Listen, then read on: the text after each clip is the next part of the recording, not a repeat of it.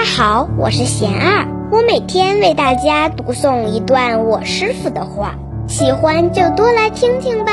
慎独，我师傅说，慎独的目的就是防止自己被烦恼欺骗，达到言行一致、表里如一的境界。特别是自己独处的时候，要学会杜绝很多不善之念。但是烦恼有伪装的能力。没有功夫就很难识破它，就会觉得自己的想法很对。慎独就是一种修行，像我们平时跟别人在一起的时候，可能都会不由自主地戴上一个面具，但私下里我们可能就不是这样的。慎独就是要求我们，不管在人前人后，都应该知行合一。